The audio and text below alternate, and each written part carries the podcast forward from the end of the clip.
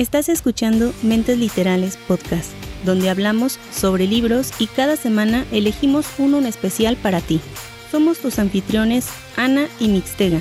Anímate a sumergirte en el mundo de la literatura.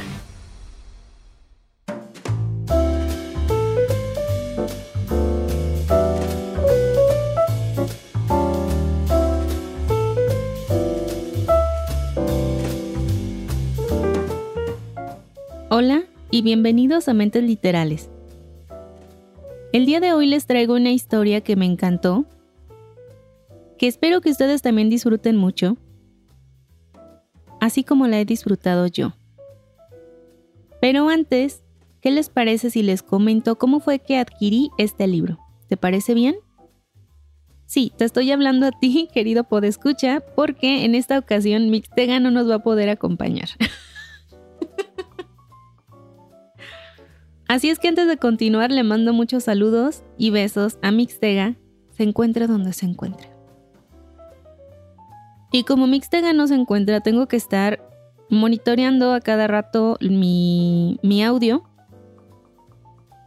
verificando que habla lo suficientemente cerca y alto, pero no tanto como para tronarles un tímpano. Checando que el ventilador no esté haciendo tanto ruido, que no dé de lleno como en otras ocasiones, concentrándome en racionar mi copa de lambrusco, que está disminuyendo peligrosamente y que de hecho es mi última copa de lambrusco. Son las últimas gotas, las gotas de felicidad, decía una de mis tías. Pero así es, tristemente es lo último. Se acabó mi ración de vino tinto, de lambrusco, de hasta de tequila. Ya no hay nada. Solo queda la botella de rompope.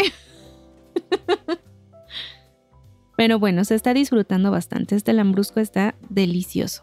Y obviamente tengo por aquí un platito con, con botanillas para acompañar.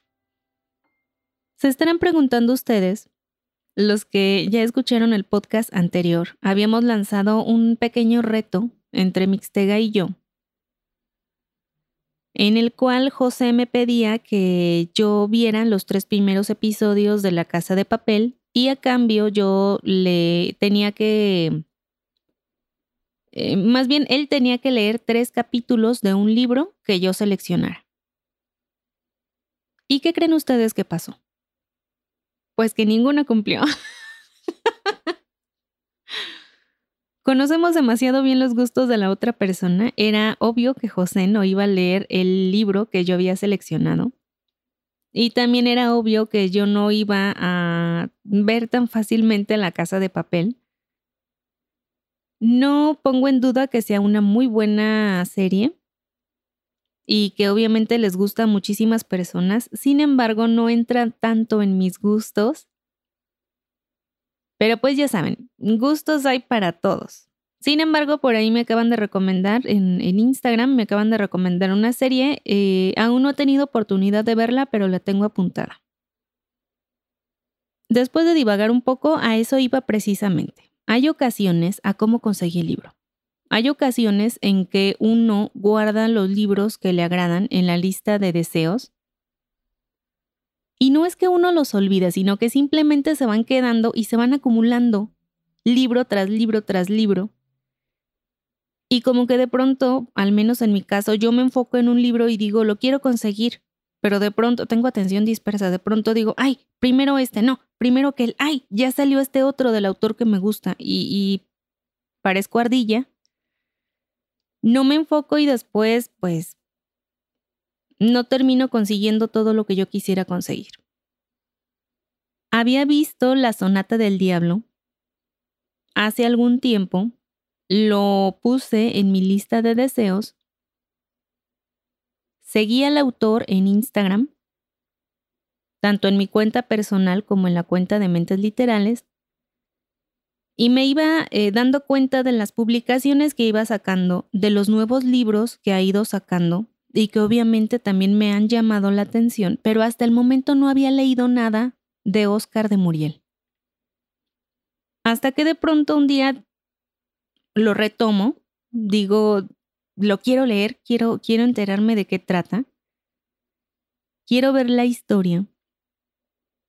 Y es así como rescato la sonata del diablo de mi lista de deseos a mi lista de lectura. Esto sucedió el 10 de abril, cuando inicio este libro, y lo termino el 12. Dos días me tomó leer este libro, sumergirme en la historia y disfrutarla como no tienen idea. Oscar nace en la Ciudad de México. Vivió en el edificio en donde ahora está el museo, aunque usted no lo crea.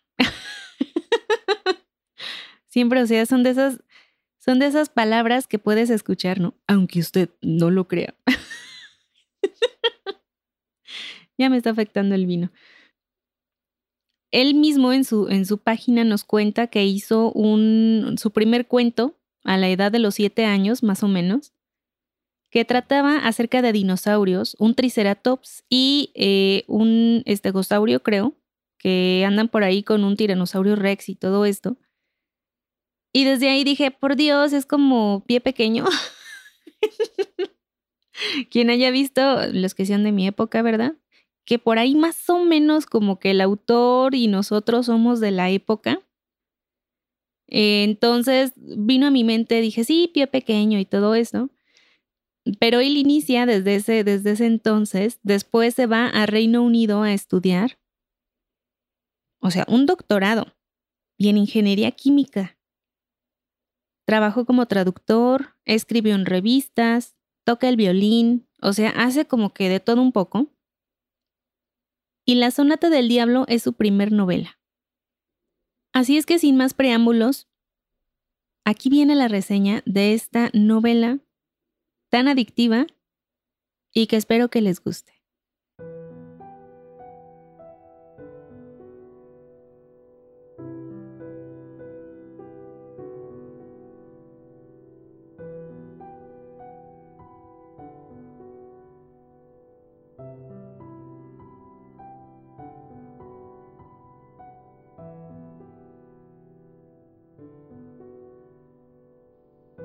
Ian Frey era un inspector de Scotland Yard en Londres.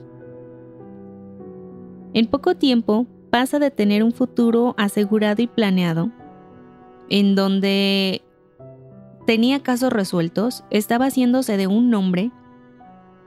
Ian Frey provenía de una familia adinerada, acomodada, con ciertas comodidades que obviamente él podía disfrutar pero decide hacer como su propia carrera, decide marcar un, hasta aquí con su familia, decir, a partir de aquí yo me valgo por mí mismo, voy a trabajar como inspector en Scotland Yard, lo que causó gran revuelo en su familia. Tanto su padre como su madrastra lo veían como un trabajo de muy poca importancia, como si fuera algo no digno para un Frey. A pesar de todo, Ian disfrutaba de su trabajo, era bueno en lo que hacía, había resuelto casos importantes y como que los jefes empezaban a notarlo. Tenía una prometida joven, hermosa, a la que él quería mucho. Vivía en una casa aparte. Vuelvo a lo mismo, tenía su futuro hasta cierto punto asegurado. Era feliz. Sin embargo, de un día para otro, todos sus planes se vienen abajo toda su vida cambia y se ve hecho un desastre. De buenas a primeras, cambian a su jefe, el nuevo jefe lo despide, en lo cual obviamente causa revuelo en su familia. Su papá era muy estricto, nunca tuvo una buena relación con la madrastra, ni con uno de sus hermanos. Además tenía dos hermanastros uno de ellos era como que, eh, ni fu ni fa, como que ni, ni, ni para allá ni para acá, ¿no? X. Y se llevaba muy bien con su hermanastro menor, que precisamente tocaba el violín. Era como que más artista el, el muchachito. Más de vena artística, más bien. El caso es que se arma un gran revuelo cuando se entera la familia de su despido, porque aparte no fue un despido tranquilo, sino que armó gran revuelo. Tuvo problemas con su prometida, tuvo problemas en la familia. Recién despedido, Frey estaba acabado. Sin embargo, se convierte en el candidato perfecto para investigar un caso muy delicado en Edimburgo. Un conocido violinista fue asesinado y destripado en lo que se podría llamar imitación de Jack el Destripador. Así es, esta novela va a estar ambientada en el año 1888 y el asesinato del violinista coincide con la aparición de Mary Jane Kelly, que si mal no recuerdo, Mary Jane fue la quinta víctima de las que son em, reconocidas oficialmente como víctimas de Jack el Destripador. Si mal no recuerdo, ella fue la quinta víctima. Entonces, por lógica, se suponía que quien haya atacado al violinista debía de ser un imitador, ya que Jack no podía estar en dos lugares al mismo tiempo. La policía y el primer ministro deseaban como que no hubiera pánico entre la población, ni tampoco que alentara a otros posibles imitadores a realizar actos tan brutales. Por lo tanto, el caso debía de ser investigado casi casi que en secreto. Así es como Ian Frey es asignado a una nueva subdivisión, cuyo nombre oficial era Comisión para la elucidación de casos presuntuamente relacionados con lo oculto y lo fantasmal. Sí, así todo completo. Esta subdivisión era liderada por el inspector Adolphus McGray. Juntos, Frey y McGray usarían la nueva subdivisión como fachada para investigar el caso del violinista, sin levantar sospechas, ni pánico, ni nada de nada. De esta forma, Ian Frey sale de Londres con muy pocas pertenencias, se dirige a Edimburgo, a Escocia, un lugar distinto al que él vivía, con distintas Em, distintas formas de trabajo. Todo iba a cambiar de un momento a otro. Obviamente sufrió muchas incomodidades durante el viaje. Tenía muchas cosas en la cabeza. Estaba destrozado anímicamente, pero nada, nada lo iba a preparar. O más bien se iba a comparar con el impacto de conocer a su nuevo compañero, Adolphus McGray. Adolphus McGray era apodado Nueve Uñas. Nueve Uñas McGray. Era un hombre estrafalario que vestía con estampado escocés de pies a cabeza. No tenía modales, no le importaba la opinión de los demás. No era para nada refinado.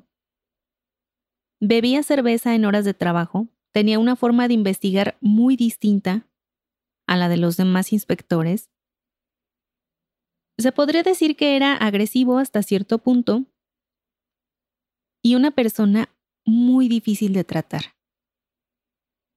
Obviamente las personalidades de estos dos protagonistas chocan. Ian Frey es el hombre refinado, educado, lo que podremos decir fresita, de buenos modales, más delicadito, más tranquilo, lógico. Del otro lado tenemos a Nueve Uñas Magrey, quien era un hombre para nada refinado, un hombre tosco, grandote, musculoso, pero, pero, o sea, les digo, hasta cierto punto agresivo. No permitía como que nadie se metiera con él, que nadie le impusiera cosas, Em, no se dejaba. Y sobre todo tenía una particularidad. Nueve Uñas Magrey era un hombre muy supersticioso. Hago aquí una pequeña pausa Le decían nueve uñas McGray porque precisamente tenía solamente nueve uñas. Tenía el, el índice de la mano derecha amputado. Y en Edimburgo, la familia McGray no gozaba de muy buena reputación. A pesar de todas sus diferencias, debían de trabajar juntos, investigando el condenado caso del violinista. Así es como descubren, gracias al ama de llaves del violinista, que éste había muerto en su cuarto, totalmente cerrado. Ella no había visto entrar ni salir a nadie.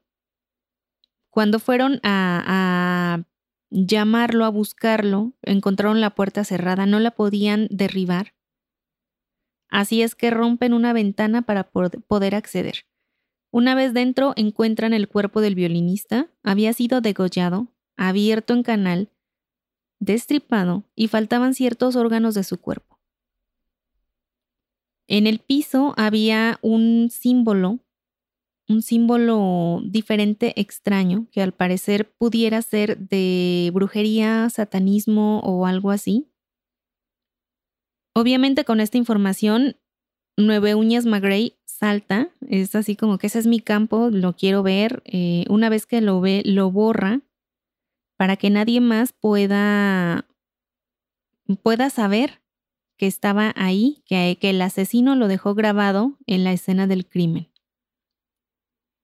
El ama de llaves también declara que la noche del asesinato, o más bien el día del asesinato, el violinista había tocado al parecer acompañado. Sonaba como si hubiera muchos violines tocando una misma pieza, una pieza terrible que ponía la carne de gallina. Conforme iban avanzando en el caso, veían que las, em, los aspectos como sobrenaturales iban en aumento Obviamente Nueve Uñas investigaba todo lo que podía en sus libros porque poseía muchos libros de ocultismo, brujería, de cuanto pudiera. Y por otro lado, Ian Frey era lógico, trataba de buscarle la explicación lógica a todos los eventos. En la escena del crimen también descubren cuatro violines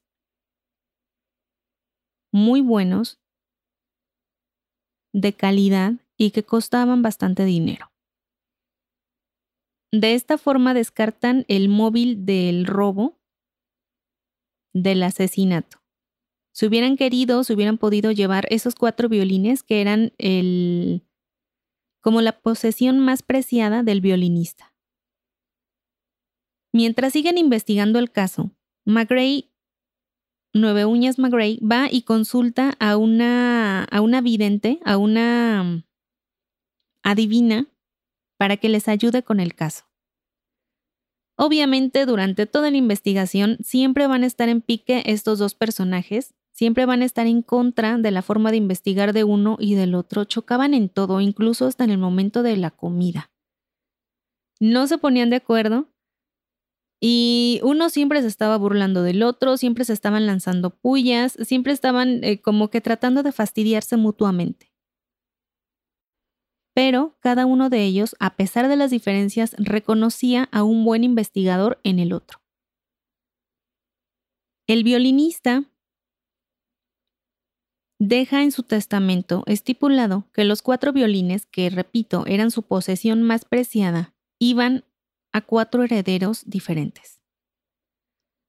Sin embargo, uno de los cuatro violines, el amati, era mm, como popularmente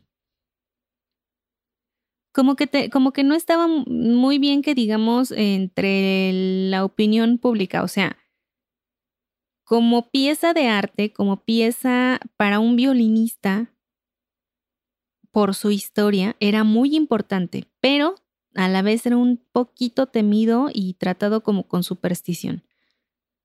Se suponía que la Mati llevaba desgracias a sus propietarios. El lado lógico de Ian Frey se ve como que puesto en duda cuando la persona que hereda el Amati empieza a tener ciertas dificultades. Además de esta historia principal de la investigación del asesinato del violinista, vamos a tener dos historias secundarias. La historia personal de Ian Frey y la historia personal de Nueve Uñas McRae.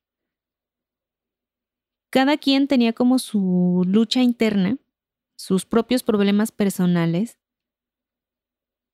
Ya les conté un poco acerca de los problemas de, de Ian con su familia, con las desgracias que tuvo, con la forma tan escandalosa que, tuvo de salir de Scotland Yard, o más bien de que lo corrieran de Scotland Yard, pero no les he comentado mucho acerca de Nueve Uñas. Él era así por ciertas razones, ciertos em, eventos en su vida, y no tenía a nadie, no tenía familiares más que a su hermana menor, Amy McGray. Amy estaba recluida en un manicomio desde hacía varios años cuando asesinaron a los papás, a los señores McRae, y Amy quedó mentalmente muy inestable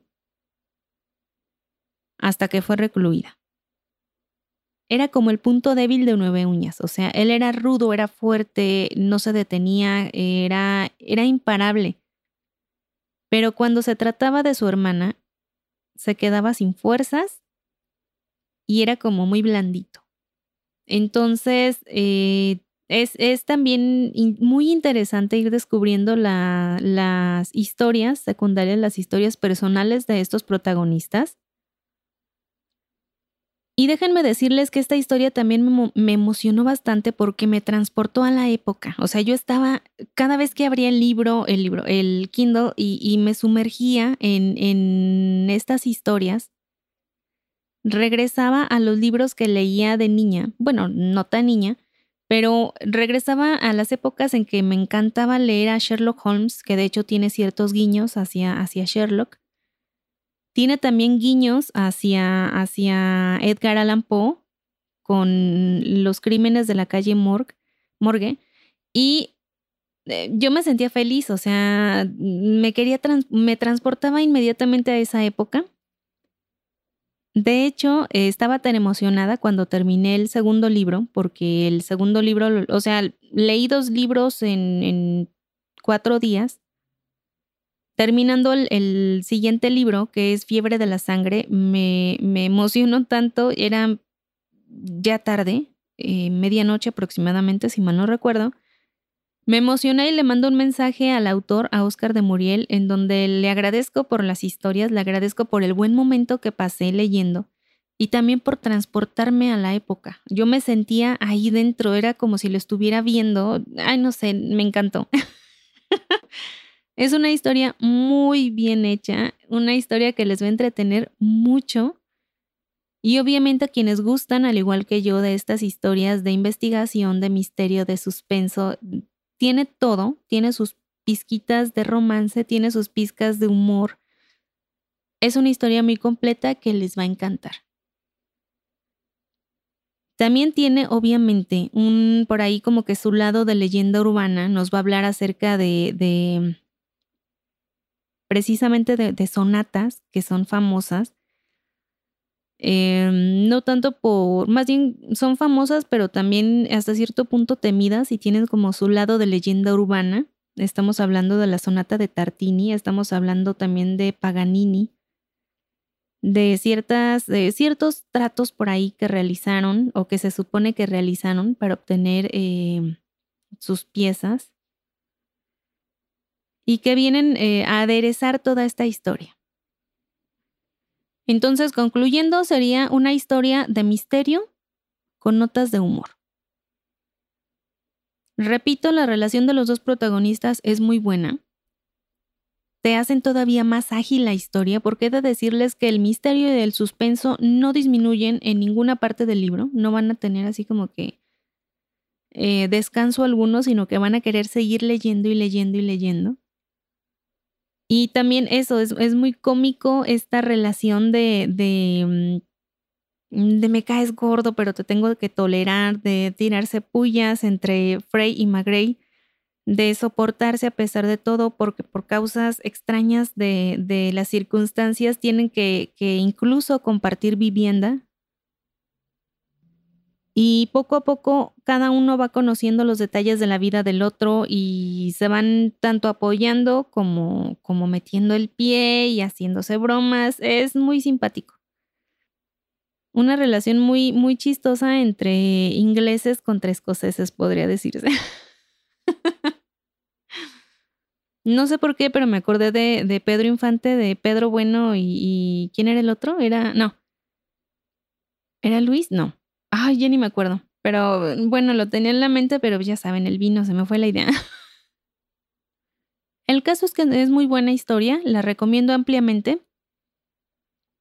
Igual, si alguno de ustedes ya lo leyó, por ahí ya saben que luego me gusta compartir algunos comentarios con, con, las personas que ya leyeron las historias, intercambiar opiniones, intercambiar ideas, comentarios. Ya saben a dónde escribirnos y ya saben que los leemos. Tarda un poquito, pero sí los leo.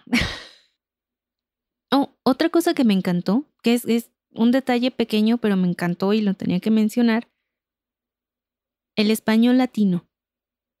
Vengo de leer. Ay, ya le pegué el micrófono, Mixtega me va a regañar. me va a decir, no, porque eso no lo puedo limpiar del audio. Vengo de leer libros y libros y libros en donde. Em, en donde leo. Mm, ¿Qué? Modismos, palabras eh, que no son no son las mías, las que yo utilizo habitualmente, o sea, es, más castellanizado las traducciones.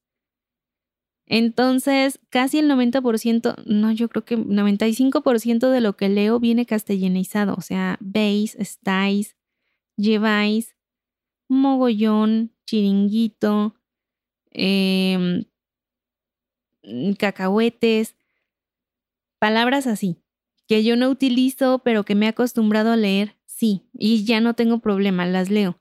Pero de pronto me veo leyendo esta historia eh, llevo un 20% avanzado y de pronto digo, momento, no he encontrado ninguna, veis, estáis, lleváis. Entonces, como que esa parte me emocioné, me emocionó porque decir, son mis palabras, son, son, son como yo hablo, o sea, me sentí más identificada. es una tontería, es, es, algo muy chiquito, pero quería traerlo, quería, quería decirlo. Y, y no sé, siento que eso también me hizo disfrutar más la historia. Por ejemplo, dice, les voy a leer un pequeñísimo eh, em, parrafito. Dice Frey, el caso de la casucha embrujada. Rugí mientras el carruaje nos llevaba al sur a través del Lothian Road. No puedo creerlo, estamos a mitad de un caso que... Oye, cállate. Te has venido quejando todo el pinche camino. Estoy harto de tu acentito. ¿Por qué los sureños tienen que hablar como si tuvieran una maldita papa hirviendo en la boca? Hasta me saboreo más las palabras. Entonces también esa parte del lenguaje me gustó, me gustó leerlo. Dije, mmm, me gusta, me agrada, me agrada. El siguiente libro fue lo mismo, entonces siento que también esa parte me ayudó a completar toda la historia, al disfrute de toda la historia. No sé si me entiendan, si ustedes lo han sentido en algún momento cuando han leído cosas o, que luego vienen modismos que no son, que no forman parte de su vocabulario. O si seré la única, no lo sé. Pero bueno, no les puedo continuar, eh, no les puedo decir más de esta historia porque obviamente les, daría ya spoiler, no les quiero spoilear la historia, quiero que la, la conozcan, que la lean que la gocen y la disfruten como yo. Y obviamente después que nos manden mensajito, ¿no? Para ver qué, qué tal les pareció. ¿Les parece si pasamos a, los saludos? Ahí me falta Mixtega diciendo, sí, está bien, Ani. Pasamos a los saludos. Muchos saludos para Yexcali, Kiwiko Sama, Oscar Corbera, David C851, Lili Gutiérrez, Víctor Juárez, David Cristancho, John Sed, Gabriel Ángel Gamboa, Linda Go, Go, sigo, Ruth Bravo, Vía Manón y Víctor Aboites, Verónica Lopón, Raúl Estudillo, Areli Reyes, Jerry González, Sergio Sánchez Rivas, Cuco Ontiveros, Alex Vázquez, Alex o Alexley. Ya, ni me, ya no veo. Ah, sí, Alex Vázquez, Daniel Curiel, Eli Marci y a su esposo. Muchas gracias a todos ustedes. Aquí les mandamos los saludos con mucho cariño. Y antes de despedirme, déjenme les cuento que mm, descargué una aplicación, bueno, dos, que Mixtega va a decir, ay, ¿por qué no me esperaste para platicar de las, eh, de las aplicaciones? Pero bueno, me le adelanto, me le adelanto. Ah, sí, las aplicaciones. Eh, les cuento eh, rápidamente. Bajé una aplicación que se llama Ipstory, así tal cual, literal. Este, mm, sí, o sea, IPS Tori, Ipstory, que me la recomendó Sepi, a quien le mando saludos a Morrison. Resulta que en esta aplicación van a encontrar pequeñas historias, cuentos cortos, podríamos llamarlos así, desde un minuto, tres, cinco o siete. O sea, así de cortitos. Ustedes hay de distintas formas, ustedes ahí lo, le buscan y le encuentran, de distintos temas. Y los van a poder leer o escuchar. Una vez que ustedes los escuchen, pueden calificar la historia. Ahí vienen ciertos emoticones que ustedes pueden eh, puchar, elegir, para que em, para calificarla y que más gente la siga conociendo o, que la vayan viendo. Es una aplicación interesante que puedes utilizar. La aplicación es gratuita. Creo que sí tiene por ahí una que otra compra dentro de la aplicación. Honestamente todavía no he navegado mucho dentro. Pero hasta donde voy, eh, creo que sí hay una versión premium, al parecer, si mal no recuerdo. Pero hasta donde voy es gratuito y pueden ver ahí diferentes eh, historias y pueden em, como que estar escuchando o leyendo. Pero en realidad vienen, vienen narraciones muy buenas. Es decir, con narradores, con personas que te están narrando, no es una voz como la que yo escucho voiceover para, para leer mis libros, sino que es, es voz, voz normal de persona. Por ahí se les recomiendo para quien guste. Repito, Ipstory se llama. La otra aplicación que bajé es Goodreads. Ya me habían preguntado anteriormente, ya tiene bastante. Mixtega ya estaba desde hace mucho tiempo, mucho tiempo, eh, recomendándome que bajara, aconsejándome que, que me metiera, que pusiera mis libros y no sé cuánto. Total que me animé en esta semana porque me han estado preguntando por ahí eh, en Instagram que si teníamos eh, Goodreads, tanto Mixtega como yo. Mixtega ya lo tenía, y bueno, dije, ahorita que no hay tanto que hacer, vamos a ver, la voy a bajar. Primer inconveniente para mí, viene completamente en inglés. Segundo inconveniente, e, es que, bueno, e, e, es, útil. Yo sé que muchos están ahí y encuentran este, recomendaciones y les gusta estar comentando y, todo eso. Pero yo lo vi y dije, eh, pues es lo mismo que yo apunto en mi libreta. o sea, vas calificando los libros que ya leíste, vas em, poniendo los que tú quieres leer y los que estás leyendo. Entonces dije, bueno, pero pues eso es lo que yo hago en mi libreta, pero con la diferencia que acá todo el mundo lo puede ver, puede ver eh, la gente qué tanto progreso llevas de tus lecturas, que eso no me gustó porque me siento como, no sé, no me gusta. O sea, ahí puse unos libros que estoy leyendo, pero no puse el progreso. Es así como que, como que a mi ritmo, que nadie me carrere o me diga nada. pero de todos modos, pues nadie me iba a decir nada porque de hecho no tengo amigos. Ah. Y, ay, mira, como en la vida real también. no, no es cierto, sí tengo amigos y los quiero mucho. Saludos amigos. Pero lo que voy es que eh, no me causó como que gran revuelo la aplicación, no fue así como que, wow, no manches, la quiero estar este, usando todos los días. De hecho, nada más tengo cuatro amiguitos ahí en la aplicación.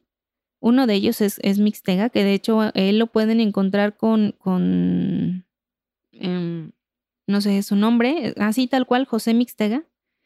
Y el mío, en el cual estoy como Lopsi. L-O-P-T-Z-I. Lopsi. Todavía no termino de poner mis libros, nada más he, calificado algunos. No en todos estoy escribiendo la, reseña porque me da flojera, honestamente. Pero por ahí voy calificando algunos, uno que otro. Y además digo eso, o sea, hay algunos que tienen miles de reseñas, dices, ¿para quién le agrego uno más? O sea, ¿quién me va a estar leyendo? Pero bueno, ya tengo ahí mi Goodread, eh, por, si, por si quiere alguien ahí agregarme o, eso. Todavía no le entiendo muy bien, este... Mm, ay, no sé, tengo dudillas todavía por ahí. Pero bueno, el caso es que ya lo tengo. Este... creo que nada más, creo que es lo único. Ah, eso sí, les he de decir, ya me fue útil porque encontré dos recomendaciones de libros que de hecho no tenía conocimiento de ellos. Uno muy bueno que ya estoy empezando a leer. Lo vi y dije, me lo llevo, lo busco, ahí está. Entonces estoy muy clavada con esa lectura. Por ese lado sí lo vi útil por las recomendaciones que te va dando. Y dije, mira, esto sí sirve. Y eh, pues estoy probándola, ¿no? A ver qué, qué tal. Si no, pues ya ni modo, la, la borraré. Pero hasta el momento, eh, digamos que está cumpliendo su cometido. Pero recuerden, yo soy más, eh, más antitecnología, más, más análoga. Mixtega es el que sí le gusta andar haciendo pruebas y, todo eso y bajando aplicaciones, probándolas, viendo qué traen y todas esas cositas. Por cierto, y ahí, antes de que se me olvide, ya como, como broche eh, de oro para este podcast, déjenme decirles, ¿ustedes recuerdan el podcast pasado, el episodio pasado, en donde estábamos hablando de que Mixtega estaba probando un nuevo programa para editar el audio? Para grabar y editar, ¿recuerdan? Pues, ¿qué creen? Ya no está ese programa. Así es como yo venía, em, como predije en ese momento, no fue el último programa que iba a utilizar, obviamente. Ya encontró otros más y también estuvo haciendo pruebas en la semana. Entonces, eh, una vez más, soy la voz de la razón. Esto lo va a terminar editando. Pero bueno, creo que sería todo. Ya, ya, este, mm, ya se acabó mi vino. Ya les dije lo que tenía que decir. Muchas gracias por escucharnos. Recuerden que estamos por ahí en distintas plataformas. Nos pueden seguir, nos pueden recomendar. Nos sería de gran ayuda que nos recomendaran. Busquen los libros de Oscar de Muriel, no se van a arrepentir. No me despido en, esta, en este episodio de esta semana. Espero que nos acompañen para el próximo. Honestamente no les puedo decir mucho acerca de lo que vamos a traer porque de hecho todavía no sé qué les vamos a traer. Hay muchas opciones. Sigo con muy buenas historias y ya veremos, ya veremos qué traemos para la siguiente. Cuídense mucho, lean, disfruten y nos escuchamos la próxima. Chai.